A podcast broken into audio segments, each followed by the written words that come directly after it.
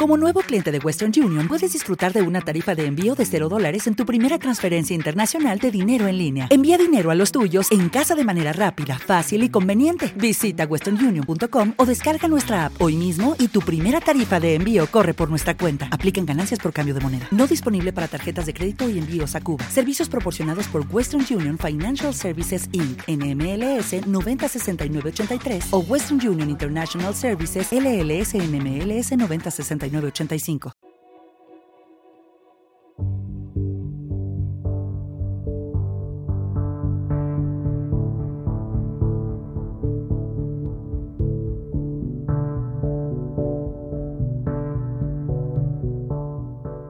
Los cínicos usan historias para despertar conciencias.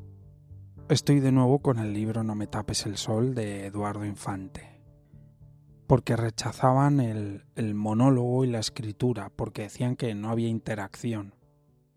Mi sensación y mi esperanza es que los cínicos tuviesen, digamos, dos motivaciones. Una, esta que te acabo de decir, a través de sus historias, porque no escribían ni daban charlas, eran lo que llaman performance filosóficas, despertar conciencias. Y luego había un segundo punto que era mostrar otra manera de vivir. Y la cuestión es que ellos vivían desde esa otra manera de vivir. Lo que pasa que su manera de vivir no era sólo eliminar los convencionalismos sociales o las cuestiones alienantes de la cultura, les llevaba a, a despojarse de toda cuestión material, digamos que era una exageración de lo que era necesario hacer. Porque, como vamos a ver ahora, por ejemplo, un punto muy importante en la vida para poder ser verdaderamente feliz puede ser que la vida de uno sea sobria, austera, en cuanto no a no tener, sino a no tener necesidad de tener.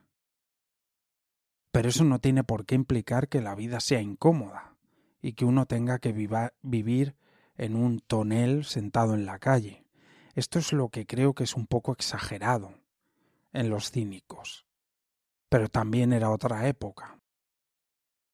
La cuestión es que ellos hacían estas performances filosóficas, con las que reivindicaban tres cosas. Lo primero, la libertad individual. Lo segundo, buscaban criticar el orden establecido. Y lo tercero, rechazar los elementos alienantes de la cultura.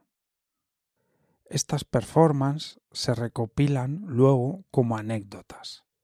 Y hubo dos autores, uno Diógenes Laercio, que es el que yo conocía, y luego hay otro que es Luciano de Samosata, que también al parecer recopiló anécdotas de los cínicos, porque ya sabes que no hubo, ellos no escribieron, parece ser que Antístenes sí escribió pero sus escritos no, no se guardaron o no desaparecieron. Así que lo que queda son las anécdotas que se han ido contando, en las que se mostraba esta yo diría rebeldía de los cínicos. El libro No me tapes el sol está basado en esa anécdota en la que, que seguramente habrás escuchado de Alejandro Magno fue a, hablar con Diógenes, porque Diógenes pues ya era conocido y visto como un sabio, y le dijo soy Alejandro, soy el mayor conquistador del mundo, y puedo hacer lo que quieras.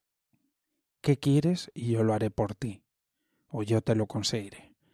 Y él le dijo, pues muévete un poco hacia un lado, que me estás tapando el sol. En ese sentido de que tú eres el hombre más poderoso del mundo y no tienes nada no tienes nada que puedas darme.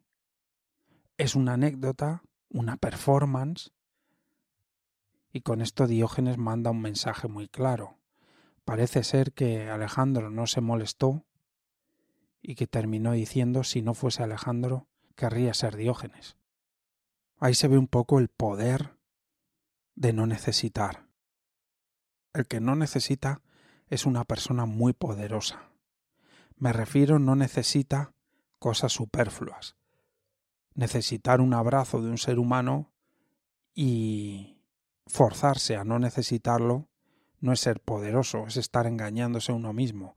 Es como decir, no voy a respirar, yo esto no lo necesito. Pues te ahogas, humanamente te ahogas y no conectas con los demás seres humanos. Pero cuestiones superfluas, que son la mayoría en la vida, quien está enganchado y atrapado por ellas, pues sufre por no tenerlas. El dinero es una de las cosas más importantes. El exceso de dinero, el, exceso de gasto, la capacidad de gasto, todas estas cosas, que para nosotros son como un sueño, pues desde un punto de vista de los cínicos no son un sueño, son una cárcel. Y si estás libre de esa necesidad, eres poderoso.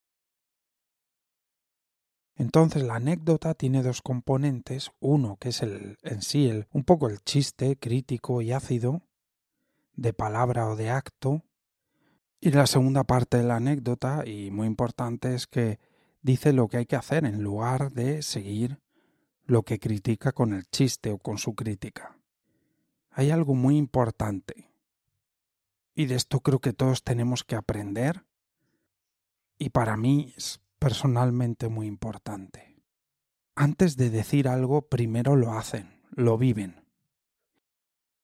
Si no lo hacen, no lo dicen primero lo hacen y después lo dicen. Todas las personas que hablamos en audios o escriben libros o... cuán diferente sería todo si la misma persona que te está contando algo fuese algo que ha vivido. Para mí eso es lo más importante a la hora de recibir una información. Y creo que por eso a los seres humanos nos gustan tanto las historias reales. ¿Te está gustando este episodio? Hazte fan desde el botón Apoyar del podcast de Nivos. Elige tu aportación y podrás escuchar este y el resto de sus episodios extra. Además, ayudarás a su productor a seguir creando contenido con la misma pasión y dedicación. Only 4% of universities in the US are R1 research institutions and Temple University is one of them. This means 100% of students have the opportunity to participate in hands-on learning and research with world-class faculty. With over 600 academic programs across 17 schools and colleges, Philadelphia's largest public university provides students with a rich variety of opportunities and propels graduates to succeed in their careers. Temple University. Schedule a campus tour today at admissions.temple.edu/visit.